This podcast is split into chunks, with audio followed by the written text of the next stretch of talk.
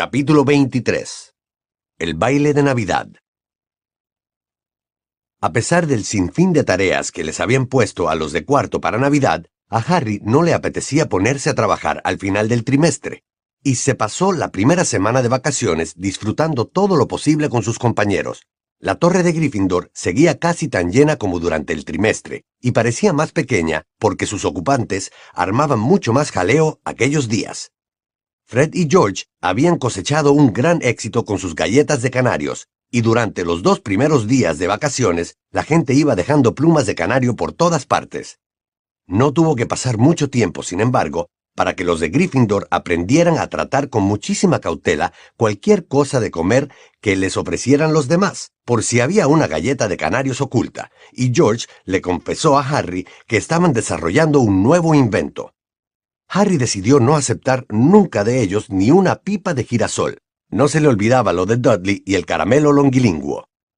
En aquel momento nevaba copiosamente en el castillo y sus alrededores. El carruaje de Bobatons, de color azul claro, parecía una calabaza enorme, helada y cubierta de escarcha, junto a la cabaña de Hagrid, que a su lado era como una casita de chocolate con azúcar glacé por encima, en tanto que el barco de Dormstrang tenía las portillas heladas y los mástiles cubiertos de escarcha. Abajo en las cocinas, los elfos domésticos se superaban a sí mismos con guisos calientes y sabrosos y postres muy ricos. La única que encontraba algo de lo cual quejarse era Flair de la Cour.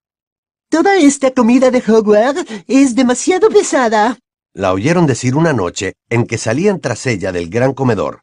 Ron se ocultaba detrás de Harry para que Flair no lo viera. No voy a poder lucir la túnica. ¡Ah, qué tragedia! Se burló Hermione cuando Flair salía al vestíbulo. Vaya ínfulas, ¿eh? ¿Con quién vas a ir al baile, Hermione?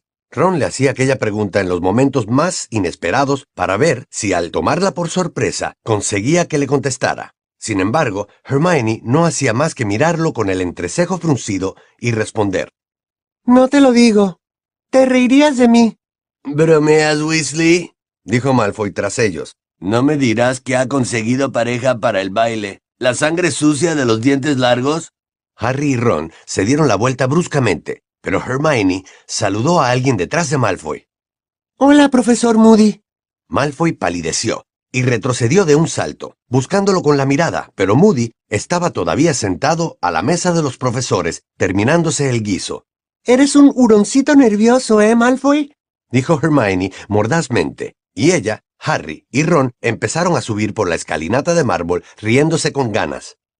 Hermione, exclamó de repente Ron, sorprendido. tus dientes... ¿Qué les pasa? Bueno, que son diferentes. Lo acabo de notar. Claro que lo son. ¿Esperabas que siguiera con los colmillos que me puso Malfoy? No, lo que quiero decir es que son diferentes de como eran antes de la maldición de Malfoy. Están rectos y... de tamaño normal. Hermione les dirigió de repente una sonrisa maliciosa, y Harry también se dio cuenta. Aquella era una sonrisa muy distinta a la de antes. Bueno, cuando fui a que me los encogiera la señora Pomfrey, me puso delante un espejo y me pidió que le dijera ya cuando hubieran vuelto a su tamaño anterior. Explicó. Y simplemente la dejé que siguiera un poco. Sonrió más aún.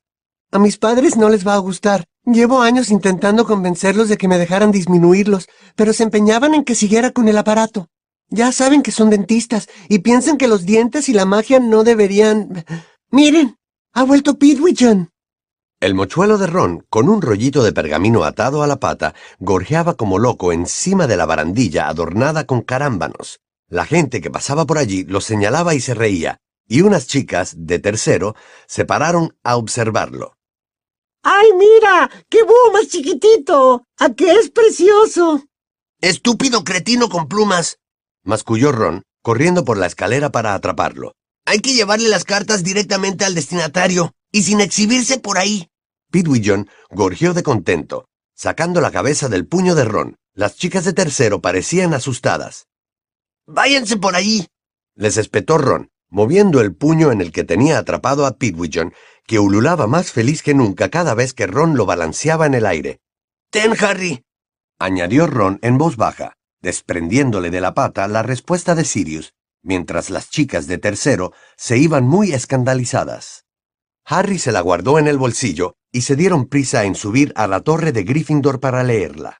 En la sala común todos estaban demasiado ocupados celebrando las vacaciones para fijarse en ellos. Harry, Ron y Hermione se sentaron lejos de todo el mundo, junto a una ventana oscura que se iba llenando poco a poco de nieve, y Harry leyó en voz alta. Querido Harry, mi enhorabuena por haber superado la prueba del dragón. El que metió tu nombre en el cáliz, quien quiera que fuera, no debe de estar nada satisfecho. Yo te iba a sugerir una maldición de conjuntivitis, ya que el punto más débil de los dragones son los ojos. Eso es lo que hizo Crom, susurró Hermione. Pero lo que hiciste es todavía mejor. Estoy impresionado. Aún así, no te confíes, Harry. Solo has superado una prueba. El que te hizo entrar en el torneo tiene muchas más posibilidades de hacerte daño si eso es lo que pretende. Ten los ojos abiertos especialmente si está cerca ese del que hemos hablado, y procura no meterte en problemas. Escríbeme, sigo queriendo que me informes de cualquier cosa extraordinaria que ocurra. Sirius. Lo mismo que Moody, comentó Harry en voz baja, volviendo a meterse la carta dentro de la túnica. Alerta permanente. Cualquiera pensaría que camino con los ojos cerrados, pegándome contra las paredes. Pero tienes razón, Harry, repuso Hermione. Todavía te quedan dos pruebas, la verdad es que tendrías que echarle un vistazo a ese huevo y tratar de resolver el enigma que encierra. Para eso tienes siglos, Hermione, espetó Ron. ¿Una partida de ajedrez, Harry? Sí, vale, contestó Harry, que al observar la expresión de Hermione añadió. Vamos, ¿cómo me iba a concentrar con todo este ruido? Creo que ni el huevo se oiría. Supongo que no, reconoció ella suspirando, y se sentó para ver la partida, que culminó con un emocionante jaque mate de Ron ejecutado con un par de temerarios peones y un alfil muy violento. El día de Navidad, Harry tuvo un despertar muy sobresaltado. Abrió los párpados preguntándose qué era lo que lo había despertado, y vio unos ojos muy grandes, redondos y verdes, que lo miraban desde la oscuridad, tan cerca que casi tocaban los suyos. Dobby. gritó Harry, apartándose tan deprisa del elfo que casi se cae de la cama. No hagas eso. Toby lo lamenta, señor. Chilló nervioso el elfo, que retrocedió de un salto y se tapó la boca con los largos dedos. Dobby solo quería desearle a Harry Potter feliz Navidad y traerle un regalo, señor. Harry Potter le dio permiso a Dobby para venir a verlo de vez en cuando, señor. Sí, muy bien, dijo Harry, con la respiración aún alterada, mientras el ritmo cardíaco recuperaba la normalidad. Pero la próxima vez sacúdeme el hombro o algo así. No te inclines sobre mí de esa manera. Harry descorrió las colgaduras de su cama adocelada, cogió las gafas que había dejado sobre la mesita de noche y se las puso. Su grito había despertado a Ron, Seamus, Dean y Neville, y todos espiaban a través de sus colgaduras con ojos de sueño y el pelo revuelto. ¿Te ha atacado alguien, Harry? preguntó Seamus medio dormido. No, solo es Dobby, susurró Harry. Vuelve a dormir. Ah, los regalos, dijo Seamus, viendo el montón de paquetes que tenía a los pies de la cama. Ron, Dean y Neville decidieron que ya que se habían despertado, podían aprovechar para abrir los regalos. Harry se volvió hacia Dobby, que seguía de pie junto a la cama, nervioso y todavía preocupado por el susto que le había dado a Harry. Llevaba una bola de Navidad atada a la punta de la cubretetera. ¿Puede Dobby darle el regalo a Harry Potter? preguntó con timidez. Claro que sí, contestó Harry. Eh, yo también tengo algo para ti. Era mentira. No había comprado nada para Dobby, pero abrió rápidamente el baúl y sacó un par de medias enrolladas y llenas de bolitas. Eran las más viejas y feas que tenía, de color amarillo mostaza, y habían pertenecido a tío Vernon. La razón de que tuvieran tantas bolitas era que Harry las usaba desde hacía más de un año para proteger el chivatoscopio. Lo desenvolvió y le entregó las medias a Dobby diciendo, Perdona, se me olvidó empaquetarlas. Pero Dobby estaba emocionado. Las medias son lo que más le gusta a Dobby, señor. Son sus prendas favoritas. Aseguró, quitándose las que llevaba tan dispares y poniéndoselas de tío Vernon. Ahora ya tengo siete, señor. Pero, señor. Dijo, abriendo los ojos al máximo, después de subirse las medias hasta las perneras del pantalón corto. En la tienda se han equivocado. Harry Potter son del mismo color. Harry, ¿cómo no te diste cuenta de eso?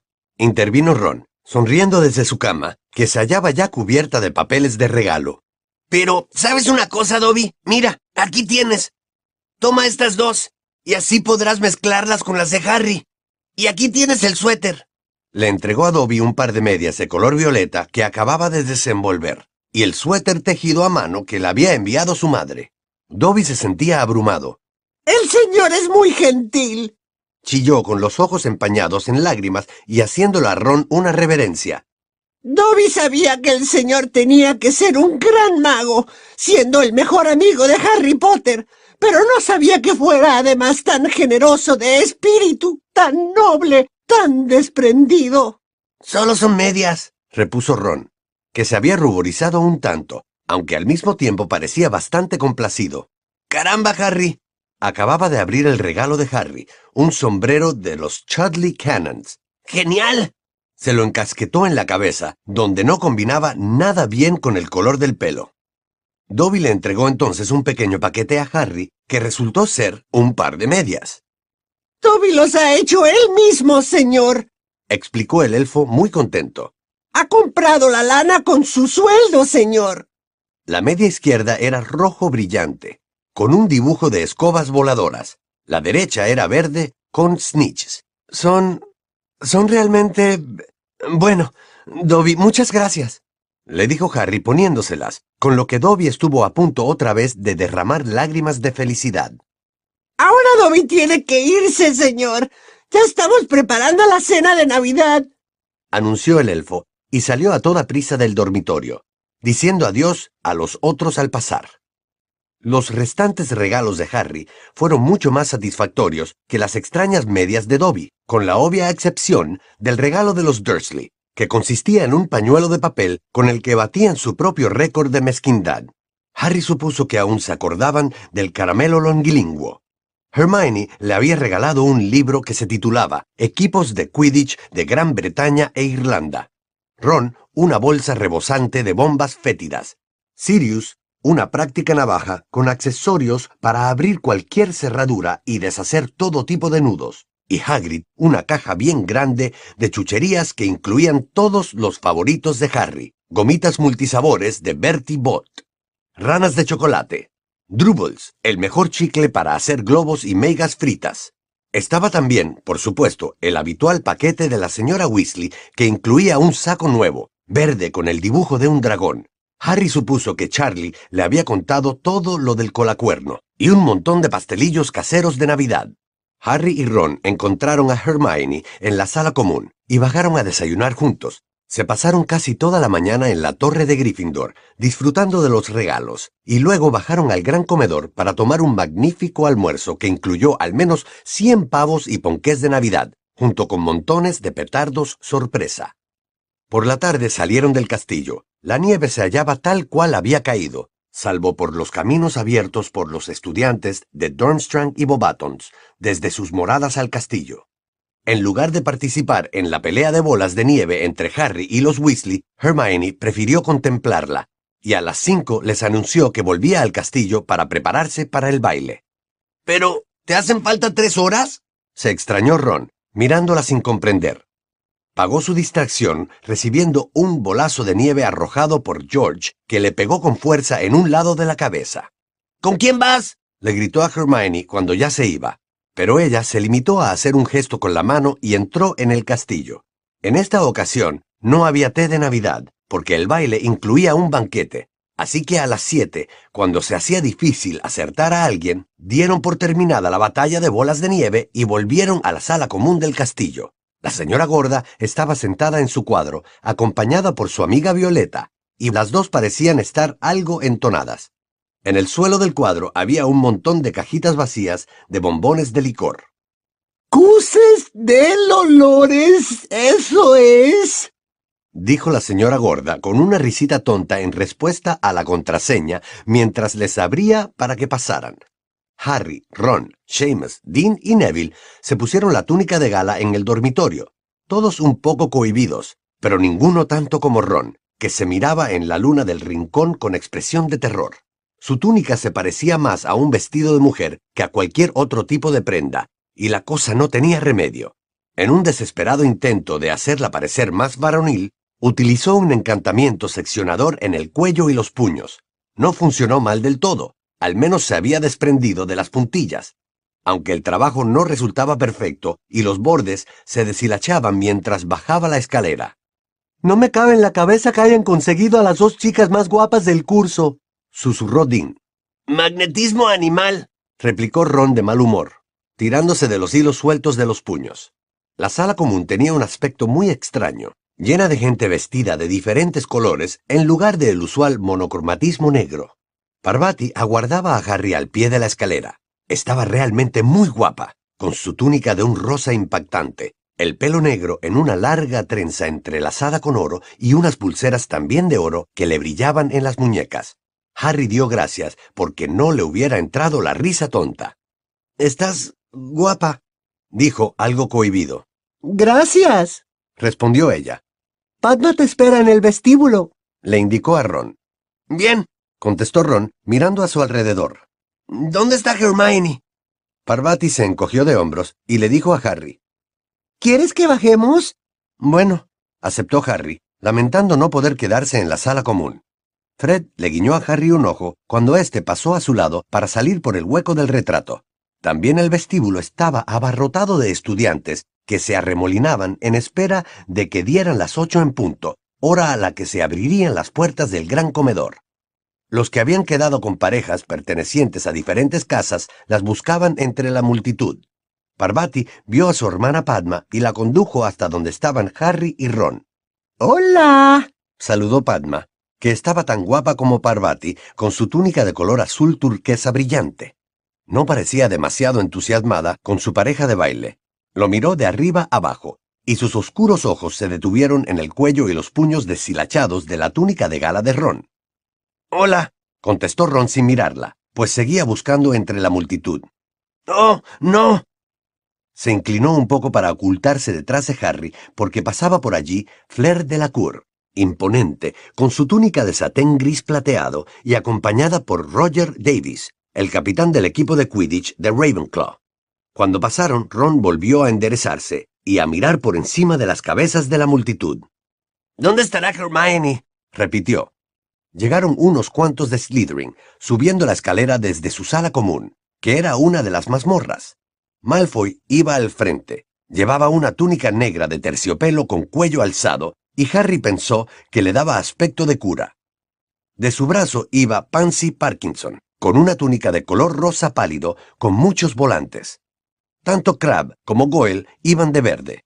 Parecían cantos rodados cubiertos de musgo. Y como Harry se alegró de comprobar, ninguno de ellos había conseguido encontrar pareja. Se abrieron las puertas principales de roble, y todos se volvieron para ver entrar a los alumnos de Durmstrang con el profesor Karkaroff. Crumb iba al frente del grupo, acompañado por una muchacha preciosa, vestida con túnica azul a la que Harry no conocía. Por encima de las cabezas pudo ver que una parte de la explanada que había delante del castillo la habían transformado en una especie de gruta llena de luces de colores.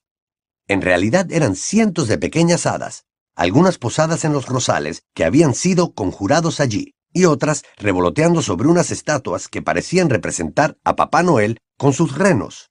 En ese momento los llamó la voz de la profesora McGonagall. ¿Los campeones por aquí, por favor? Sonriendo, Parvati se acomodó las pulseras. Ella y Harry se despidieron de Ron y Padma y avanzaron. Sin dejar de hablar, la multitud se apartó para dejarlos pasar. La profesora McGonagall que llevaba una túnica de tela escocesa roja y se había puesto una corona de cardos bastante fea alrededor del ala del sombrero, les pidió que esperaran a un lado de la puerta mientras pasaban todos los demás. Ellos entrarían en procesión en el gran comedor cuando el resto de los alumnos estuviera sentado. Flair de la Cour y George Davis se pusieron al lado de las puertas. Davis parecía tan aturdido por la buena suerte de ser la pareja de Flair que apenas podía quitarle los ojos de encima. Cedric y Cho estaban también junto a Harry, quien no los miró para no tener que hablar con ellos. Entonces volvió a mirar a la chica que acompañaba a Crumb, y se quedó con la boca abierta. Era Hermione, pero estaba completamente distinta. Se había hecho algo en el pelo. Ya no lo tenía enmarañado, sino liso y brillante, y lo llevaba recogido por detrás, en un elegante moño. La túnica era de una tela añil vaporosa, y su porte no era el de siempre. O tal vez fuera simplemente la ausencia de la veintena de libros que solía cargar a la espalda. Ella también sonreía, con una sonrisa nerviosa a decir verdad, pero la disminución del tamaño de sus incisivos era más evidente que nunca. Harry se preguntó cómo no se había dado cuenta antes. Hola, Harry. Saludó ella. Hola, Parvati. Parvati le dirigió a Hermione una mirada de descortés incredulidad.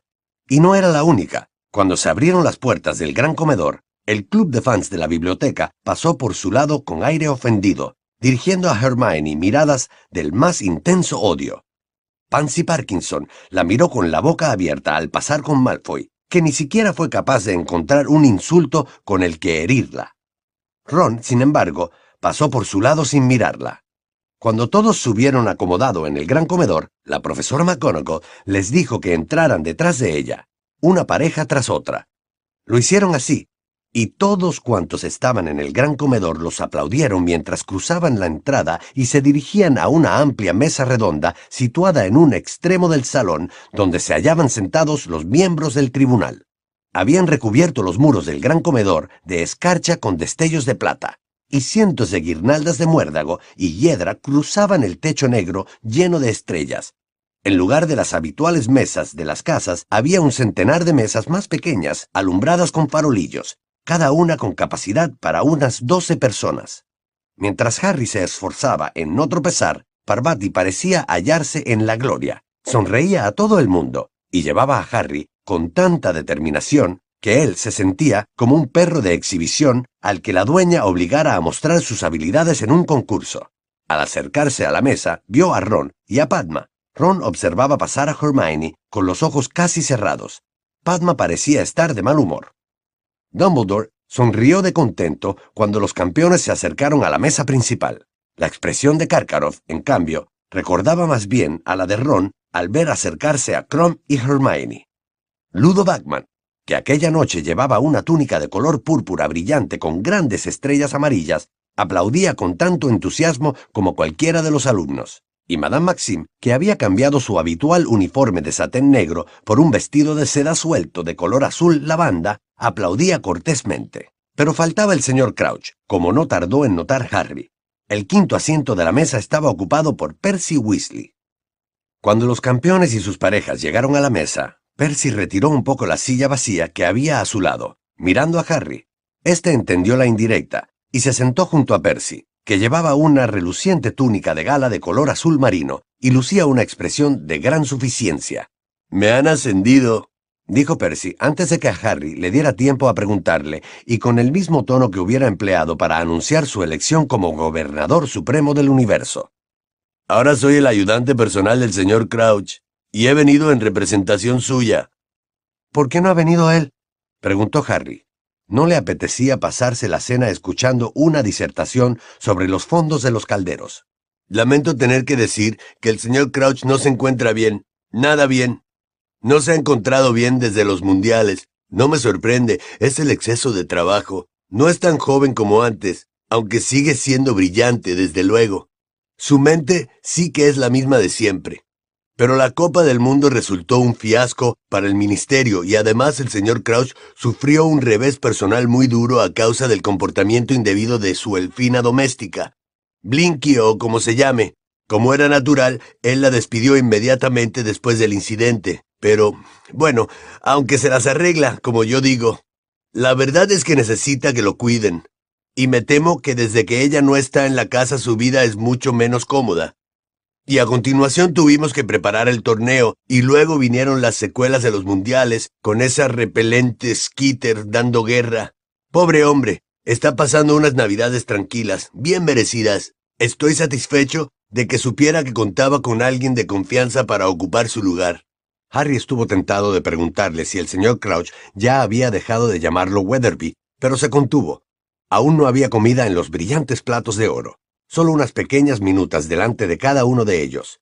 Harry agarró la suya, como dudando, y miró a su alrededor. No había camareros. Observó que Dumbledore leía su menú con detenimiento y luego le decía muy claramente a su plato. Chuletas de cerdo. Y las chuletas de cerdo aparecieron sobre él. Captando la idea, los restantes comensales también pidieron a sus respectivos platos lo que deseaban. Harry le echó una mirada a Hermione para ver qué le parecía aquel nuevo y más complicado sistema de cena, que seguramente implicaría más trabajo para los elfos. Pero, por una vez, Hermione no parecía acordarse de la P-E-D-D-O. Estaba absorta en su charla con Víctor Crumb, y ni siquiera parecía ver lo que comía. Harry se dio cuenta de que hasta entonces no había oído hablar a Víctor, pero en aquel momento lo estaba haciendo y con mucho entusiasmo. Bueno, nosotros tenemos también un castillo, no tan grande como este, ni tan confortable, me parece, le decía a Hermione.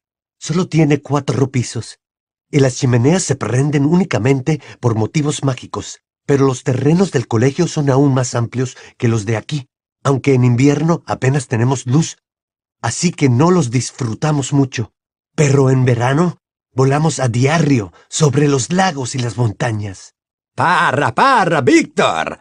dijo Karkaroff con una risa en la que no participaban sus fríos ojos. No sigas dando más pistas. O tu encantadora amiga sabrá exactamente dónde se encuentra el castillo. Dumbledore sonrió, no solo con la boca, sino también con la mirada. Con todo este secretismo, Igor, se podría pensar que no quieres visitas. Bueno, Dumbledore, dijo Karkaroff, mostrando plenamente sus dientes amarillos. Todos protegemos nuestros dominios privados, ¿verdad? ¿No guardamos todos con celo los centros de saber en qué se aprende lo que nos ha sido confiado? ¿No tenemos motivos para estar orgullosos de ser los únicos conocedores de los secretos de nuestro colegio? ¿No tenemos motivos para protegerlos? Ah, yo nunca pensaría que conozco todos los secretos de Hogwarts, Igor, contestó Dumbledore en tono amistoso. Esta misma mañana, por ejemplo, me he equivocado al ir a los lavabos y me he encontrado en una sala de bellas proporciones que no había visto nunca y que contenía una magnífica colección de orinales. Cuando he vuelto para contemplarla más detenidamente, la sala había desaparecido. Pero tengo que estar atento a ver si la vuelvo a ver, Tal vez solo sea accesible a las cinco y media de la mañana, o aparezca cuando la luna está en cuarto creciente o menguante, o cuando el que pasa por allí tiene la vejiga excepcionalmente llena. Harry resopló mirando su plato de goulash.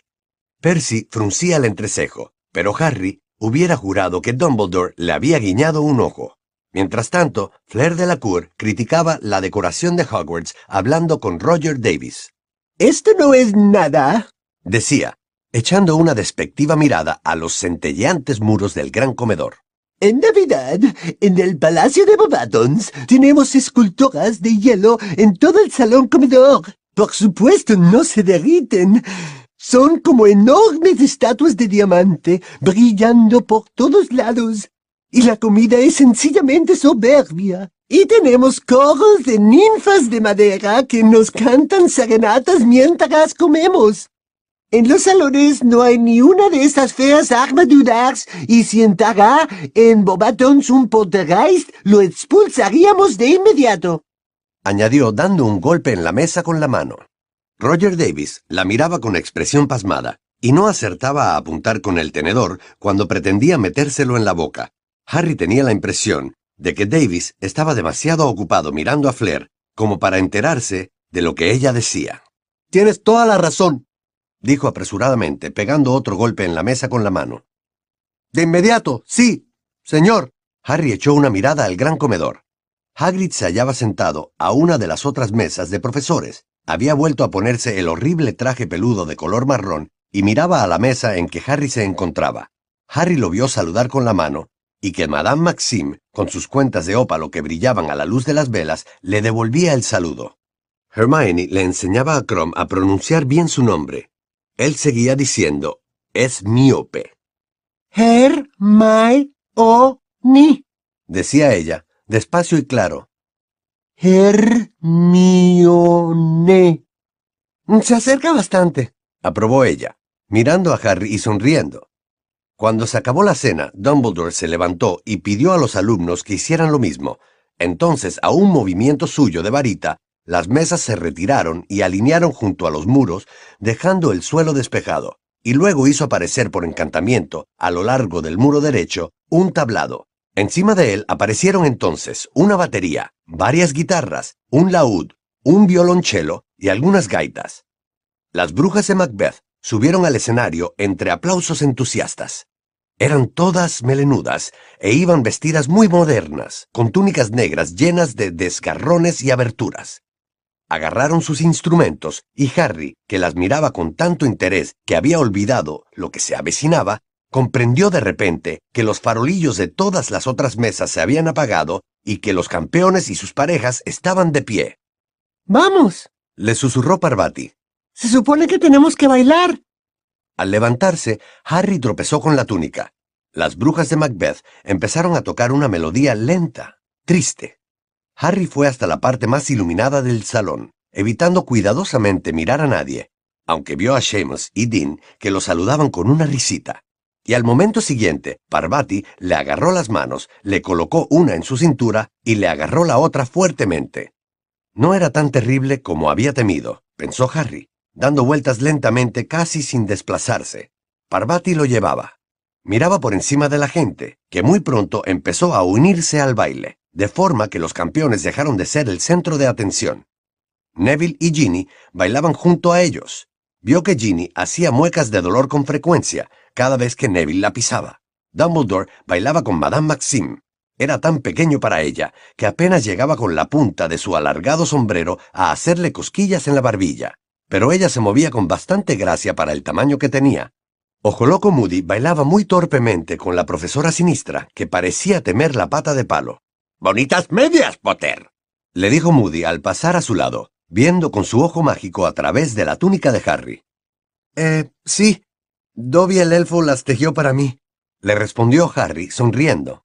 Es tan siniestro, susurró Parvati, cuando Moody se alejaba golpeando en el suelo con la pata de palo. Creo que ese ojo no debería estar permitido. Harry escuchó con alivio el trémolo final de la gaita. Las brujas de Macbeth dejaron de tocar. Los aplausos volvieron a retumbar en el gran comedor, y Harry soltó inmediatamente a Parvati. Vamos a sentarnos, ¿sí? Ah, pero si esta es muy bonita, dijo ella cuando las brujas de Macbeth empezaron a tocar una nueva pieza mucho más animada que la anterior. A mí no me gusta, mintió Harry, y salió de la zona de baile delante de Parvati.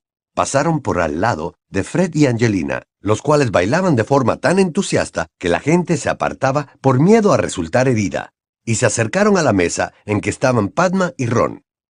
¿Qué hay? le preguntó Harry a Ron, sentándose y abriendo una botella de cerveza de mantequilla. Ron no respondió, no quitaba ojo a Hermione y a Crom, que bailaban cerca de ellos. Padma estaba sentada con las piernas y los brazos cruzados, moviendo un pie al compás de la música. De vez en cuando le dirigía una mirada asesina a Ron, que no le hacía el menor caso. Parvati se sentó junto a Harry y cruzó también los brazos y piernas. Al cabo de unos minutos, se le acercó un chico de Bobatons para preguntarle si quería bailar con él. ¿No te importa, verdad, Harry? le preguntó Parvati. ¿Qué? dijo Harry observando a Cho y Cedric. Olvídalo, le espetó Parvati, y se fue con el chico de Bobatons. No volvió al terminar la canción. Hermione se acercó y se sentó en la silla que Parvati había dejado. Estaba un poco sofocada de tanto bailar. Hola, la saludó Harry. Ron no dijo nada. Hace calor, ¿no? comentó Hermione, abanicándose con la mano. Víctor acaba de ir por bebidas. ¿Víctor? dijo Ron con furia contenida. ¿Todavía no te ha pedido que lo llames Vicky? Hermione lo miró sorprendida. ¿Qué te pasa? le preguntó. Si no lo sabes, no te lo voy a explicar, replicó Ron mordazmente. Hermione interrogó con la mirada a Harry, que se encogió de hombros. Ron, ¿qué? Es de Dormstrang, soltó Ron. Compite contra Harry, contra Hogwarts. Tú, tú estás... Ron estaba obviamente buscando palabras lo bastante fuertes para describir el crimen de Hermione. Confraternizando con el enemigo. Eso es lo que estás haciendo. Hermione se quedó boquiabierta. No seas idiota, contestó al cabo. ¿El enemigo? No comprendo. ¿Quién era el que estaba tan emocionado cuando lo vio llegar? ¿Quién era el que quería pedirle un autógrafo? ¿Quién tiene una miniatura suya en el dormitorio? Ron prefirió no hacer caso de aquello. Supongo que te pidió ser su pareja cuando los dos estaban en la biblioteca. Sí, así fue. respondió Hermione, y sus mejillas, que estaban ligeramente subidas de color, se pusieron de un rojo brillante. ¿Y qué? ¿Qué pasó? ¿Intentaste afiliarlo a la PEDDO? No, nada de eso. Si de verdad quieres saberlo, me dijo que había ido a la biblioteca todos los días para intentar hablar conmigo, pero que no había conseguido armarse del valor suficiente. Hermione dijo esto muy deprisa, y se ruborizó tanto que su cara adquirió el mismo tono que la túnica de Parvati. Sí, bien, eso es lo que él dice, repuso Ron. ¿Qué quieres decir con eso? Pues está bien claro. Él es alumno de Karkaroff, ¿no? Sabe con quién vas. Intenta aproximarse a Harry, obtener información de él o acercárselo bastante para perjudicarlo. Hermione reaccionó como si Ron le acabara de pegar una bofetada. Cuando al fin habló, le temblaba la voz. Para tu información, no me ha preguntado nada sobre Harry, absolutamente nada. Inmediatamente Ron cambió de argumento. Entonces es que espera que lo ayudes a desentrañar el enigma del huevo. Supongo que durante esas encantadoras sesiones de biblioteca se han dedicado a pensar juntos. Yo nunca lo ayudaría a averiguar lo del huevo, replicó Hermione ofendida. Nunca. ¿Cómo puedes decir algo así? Yo quiero que el torneo lo gane Harry, y Harry lo sabe, ¿o no? Tienes una curiosa manera de demostrarlo, dijo Ron de forma despectiva. Se supone que la finalidad del torneo es conocer magos extranjeros y hacer amistad con ellos, repuso Hermione con voz chillona. No, no lo es, gritó Ron. La finalidad es ganar. La gente empezaba a mirarlos. Ron, dijo Harry en voz baja. A mí no me parece mal que Hermione haya venido con Crom. Pero Ron tampoco le hizo caso a Harry. ¿Por qué no te vas a buscar a Vicky? dijo. Seguro que se pregunta dónde estás. No lo llames Vicky. Hermione se puso de pie de un salto y salió como un huracán hacia la zona de baile, donde desapareció entre la multitud. Con una mezcla de ira y satisfacción en la cara, Ron la vio irse. ¿No vas a pedirme que bailemos? Le preguntó Padma. No, contestó Ron, sin dejar de mirar a Hermione. Muy bien, espetó Padma. Se levantó y fue a donde estaban Parvati y el chico de Bobatons. Este se dio tanta prisa en encontrar a otro amigo para ella, que Harry habría jurado que lo había atraído con el encantamiento convocador. ¿Dónde está Hermione? preguntó una voz. Crom acababa de acercarse a la mesa con dos cervezas de mantequilla. Ni idea, respondió Ron con brusquedad, levantando la vista hacia él. ¿Se te ha perdido? Crom volvía a tener su gesto hosco. Bueno, si la ven, díganle que tengo las bebidas, dijo y se fue con su paso desgarbado. ¿Te has hecho amigo de Víctor Crom, eh, Ron? Percy se les había acercado y hablaba frotándose las manos y haciendo ademanes pomposos. Estupendo. Esa es la verdadera finalidad del torneo, ¿sabes? La cooperación mágica internacional. Para disgusto de Harry, Percy se apresuró a ocupar el sitio de Padma. En ese momento la mesa principal estaba vacía. El profesor Dumbledore bailaba con la profesora Sprout, Ludo Bagman con la profesora McGonagall, Madame Maxim y Hagrid ocupaban un buen espacio mientras balseaban por entre los estudiantes, y al profesor Karkaroff no se lo veía por ningún lado. Cuando acabó la siguiente pieza, todo el mundo volvió a aplaudir, y Harry vio que Ludo Bagman besaba la mano de la profesora McGonagall y regresaba entre la multitud, hasta que lo abordaron Fred y George. ¿Qué creen que hacen molestando a los miembros del ministerio? refunfuñó Percy, mirando con recelo a Fred y a George. No hay respeto. Pero Ludo Bagman se desprendió de Fred y George enseguida, y viendo a Harry, le hizo un gesto con la mano y se acercó a la mesa. Espero que mis hermanos no lo hayan importunado, señor Bagman, le dijo Percy de inmediato. ¿Qué? No, en absoluto, en absoluto, repuso Bagman. No, solo querían decirme algo sobre esas varitas de pega que han inventado. Me han preguntado si yo podría aconsejarlos sobre mercadotecnia. Les he prometido ponerlos en contacto con un par de conocidos míos en la tienda de artículos de broma de Sonco. A Percy aquello no le hizo ninguna gracia, y Harry estuvo seguro de que se lo contaría a su madre en cuanto llegara a su casa. Daba la impresión de que los planes de Fred y George se habían hecho más ambiciosos de un tiempo a aquella parte si esperaban vender al público. Bagman abrió la boca para preguntarle algo a Harry, pero Percy lo distrajo. ¿Qué tal le parece que va el torneo, señor Bagman? Nuestro departamento está muy satisfecho. Por supuesto, fue lamentable el contratiempo con el cáliz de fuego. Miró fugazmente a Harry. Pero desde entonces parece que todo ha ido bien, ¿no cree? Ah, sí, dijo Bagman muy alegre. Todo ha resultado muy divertido. ¿Cómo le va el viejo Barty? Qué lástima que no haya podido venir. Ah, sin duda el señor Crouch no tardará en volver a la carga, repuso Percy, imbuido de importancia. Pero mientras tanto, estoy más que deseoso de mejorar las cosas. Por supuesto, no todo consiste en asistir a bailes. Rió despreocupadamente. Me las he tenido que ver con asuntos de todo tipo que han surgido en su ausencia. ¿No ha oído que han encontrado a Ali Bashir intentando meter de contrabando en el país un cargamento de alfombras voladoras? Y luego hemos estado intentando que los transilvanos firmen la prohibición universal de los duelos. Tengo una entrevista con el director de su departamento de cooperación mágica para el año nuevo. Vamos a dar una vuelta, le susurró Ron a Harry. Huyamos de Percy. Pretextando que iban a buscar más bebida, Harry y Ron dejaron la mesa rodearon la zona de baile y salieron al vestíbulo. La puerta principal estaba abierta, y mientras bajaban la escalinata de piedra, distinguieron el centelleo de las luces de colores repartidas por la rosaleda. Una vez abajo se encontraron rodeados de arbustos, caminos serpenteantes y grandes estatuas de piedra. Se oía el rumor del agua, probablemente de una fuente. Aquí y allá había gente sentada en bancos labrados. Harry y Ron tomaron uno de los caminos que zigzagueaba entre los rosales y apenas habían recorrido un corto trecho cuando oyeron una voz tan conocida como desagradable. No veo a qué viene tanto revuelo, Igor. No puedes negar lo que está pasando, Severus. La voz de Karkaroff sonaba nerviosa y muy baja, como si estuviera tomando precauciones para que nadie pudiera oírlo. Ha empezado a ser cada vez más evidente durante los últimos meses y estoy preocupado de verdad. No lo puedo negar.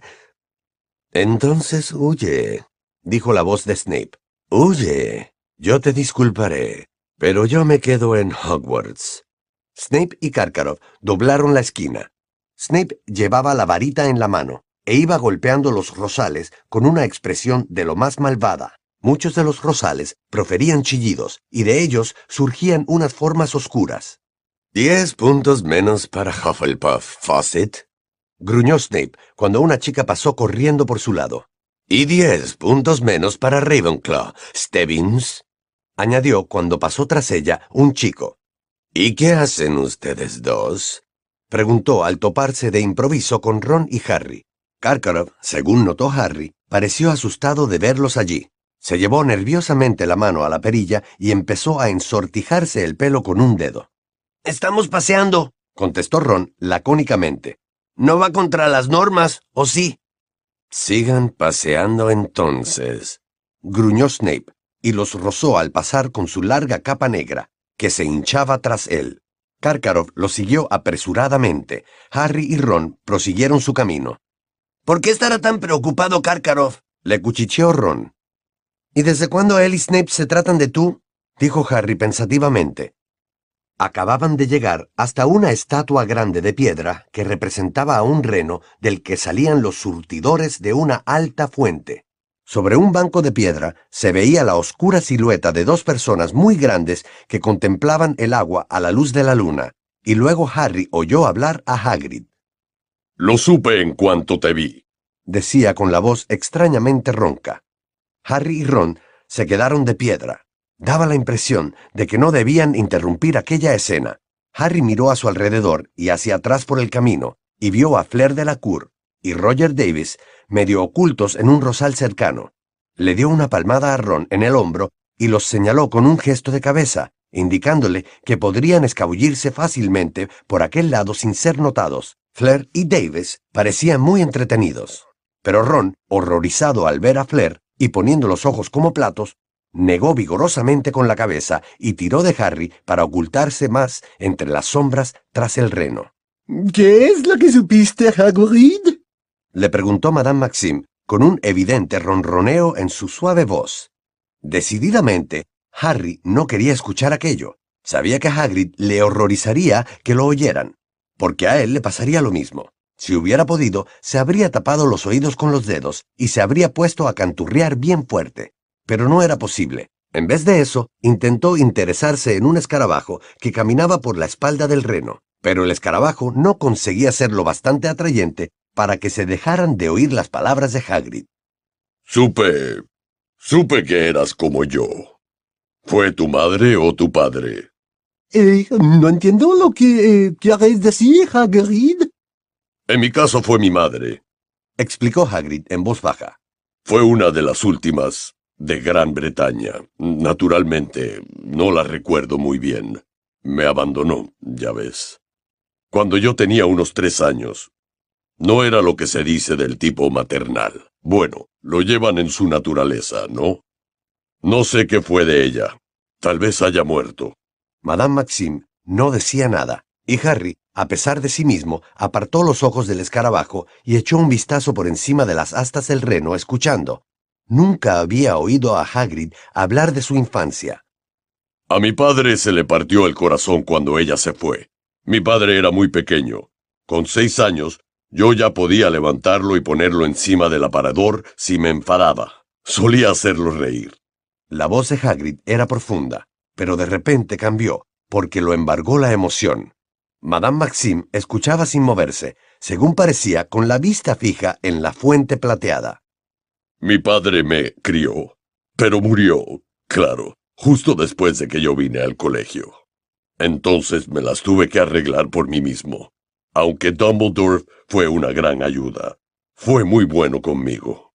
Hagrid sacó un pañuelo grande de seda de lunares y se sonó la nariz muy fuerte. Bueno, en fin, basta de hablar de mí. ¿Y tú? ¿De qué parte te viene? Pero Madame Maxime acababa de ponerse repentinamente en pie. Hace demasiado frío, dijo, pero el tiempo no era tan frío como su voz. Me parece que voy a entrar. Eh... exclamó Hagrid sin entender. No, no te vayas. Yo no... nunca había conocido a otro. ¿Otro qué exactamente? preguntó Madame Maxime, con un tono gélido. Harry le hubiera aconsejado a Hagrid que no respondiera. Oculto en la sombra, apretó los dientes, esperando contra toda esperanza que no lo hiciera. Pero de nada valía. Otro semigigante, por supuesto, repuso Hagrid. ¿Cómo te atreves? gritó Madame Maxime. Su voz resonó en el silencioso aire de la noche como la sirena de un barco. Tras él, Harry oyó a Flair y Roger caerse de su rosal. Jamás en mi vida me han insultado así. ¿Semigigante? ¿Moi? ¿Yo? Yo soy de esqueleto grande. Se fue furiosa. A medida que pasaba, apartando enojada los arbustos, se levantaban en el aire enjambres de hadas multicolores. Hagrid permaneció sentado en el banco mirándola. Estaba demasiado oscuro para ver su expresión. Luego, aproximadamente un minuto después, se levantó y se fue a grandes zancadas, no de regreso al castillo, sino atravesando los oscuros terrenos de camino a su cabaña. Anda, le dijo Harry a Ron en voz muy baja. Vámonos. Pero Ron no se movió. ¿Qué pasa? preguntó Harry mirándolo. Ron tenía una expresión realmente muy seria. ¿Lo sabías? susurró. ¿Lo de que Hagrid fuera un semigigante? No, contestó Harry, encogiéndose de hombros. ¿Y qué? Al ver la mirada de Ron comprendió enseguida que una vez más estaba revelando su ignorancia respecto del mundo mágico. Criado con los Dursley, había muchas cosas que todos los magos conocían y que para él continuaban siendo un secreto, aunque aquellas revelaciones se iban haciendo menos frecuentes conforme iba pasando de curso. En aquel momento, sin embargo, se dio cuenta de que la mayoría de los magos no habría dicho ¿y qué? al averiguar que uno de sus amigos tenía como madre a una giganta. Te lo explicaré dentro, contestó Ron en voz baja. Vamos. Flair y Roger Davis habían desaparecido. probablemente metiéndose en algún hueco aún más íntimo entre los arbustos. Harry y Ron volvieron al gran comedor. Parvati y Padma estaban sentadas a una mesa distante, entre una multitud de chicos de Bobatons, y Hermione seguía bailando con Crumb. Harry y Ron ocuparon una mesa bastante alejada de la zona de baile. ¿Y? preguntó Harry a Ron. ¿Cuál es el problema con los gigantes? Bueno, que son... son... Ron se esforzó por hallar las palabras adecuadas. No son muy agradables, concluyó de forma poco convincente. ¿Y eso qué más da? observó Harry. Hagrid sí que lo es. Ya lo sé, pero... Caray. No me extraña que lo mantenga en secreto, dijo Ron sacudiendo la cabeza. Siempre he creído que alguien le había echado un encantamiento aumentador cuando era niño, o algo así. No quería mencionarlo. Pero, ¿qué problema hay porque su madre fuera una giganta? inquirió Harry. Bueno, ninguno para los que lo conocemos, porque sabemos que no es peligroso, dijo Ron pensativamente. Pero los gigantes son muy fieros, Harry. Como Hagrid dijo, lo llevan en su naturaleza. Son como los trolls. Les gusta matar. Todo el mundo lo sabe. Pero ya no queda ninguno en Gran Bretaña. ¿Qué les ocurrió? Bueno, se estaban extinguiendo, y luego los aurores mataron a muchos. Pero se supone que quedan gigantes en otros países, la mayor parte ocultos en las montañas. No sé a quién piensa Maxim que engaña, comentó Harry, observando a Madame Maxim sentada sola en la mesa principal, con aspecto muy sombrío. Si Hagrid es un semigigante, ella desde luego también lo es. Esqueleto grande. Solo los dinosaurios tienen un esqueleto mayor que el de ella. Harry y Ron se pasaron el resto del baile en su rincón hablando sobre los gigantes, sin ningún deseo de bailar. Harry intentaba no mirar a Cho y Cedric. Hacerlo le producía un enorme deseo de arrear patadas. Cuando a la medianoche terminaron de tocar las brujas de Macbeth, todo el mundo les dedicó un fuerte aplauso antes de emprender el camino hacia el vestíbulo. Muchos se quejaban de que el baile no durara más, pero Harry estaba muy contento de irse a la cama. Por lo que se refería a él, la noche no había sido muy divertida. Fuera, en el vestíbulo, Harry y Ron vieron a Hermione despedirse de Crumb antes de que él se volviera al barco. Ella le dirigió a Ron una mirada gélida, y pasó por su lado al subir la escalinata de mármol sin decirle nada. Harry y Ron la siguieron, pero a mitad de la escalinata, Harry oyó que alguien lo llamaba. Eh, Harry. Era Cedric Diggory. Harry vio que Cho lo esperaba abajo en el vestíbulo. Sí, dijo Harry con frialdad, cuando Cedric hubo subido hasta donde estaba él. Parecía que Cedric no quería decir nada delante de Ron, así que éste se encogió de hombros, malhumorado, y siguió subiendo la escalinata. Escucha, dijo Cedric en voz muy baja cuando Ron se perdió de vista. Te debo una por haberme dicho lo de los dragones. ¿Tu huevo de oro gime cuando lo abres? Sí, contestó Harry. Bien, toma un baño, ¿sí? ¿Qué? Que tomes un baño y... eh... te lleves el huevo contigo y... eh... reflexiona sobre las cosas en el agua caliente. Te ayudará a pensar. Hazme caso. Harry se quedó mirándolo. Y otra cosa, añadió Cedric. Usa el baño de los prefectos. Es la cuarta puerta a la izquierda de esa estatua de Boris el desconcertado del quinto piso. La contraseña es frescura de pino. Tengo que irme. Me quiero despedir. Volvió a sonreír a Harry y bajó la escalera apresuradamente hasta donde estaba Cho. Harry regresó solo a la torre de Gryffindor. Aquel era un consejo muy extraño. ¿Por qué un baño podía ayudarlo a desentrañar el enigma del huevo? ¿Le tomaba el pelo Cedric? ¿Trataba de hacerlo quedar en ridículo para valer más a los ojos de Cho? La señora gorda y su amiga Violeta dormitaban en el cuadro. Harry tuvo que gritar, ¡Luces de colores! para despertarlas, y cuando lo hizo se mostraron muy enfadadas. Entró en la sala común y vio a Hermione y a Ron envueltos en una violenta disputa. Se gritaban a tres metros de distancia, los dos rojos como tomates.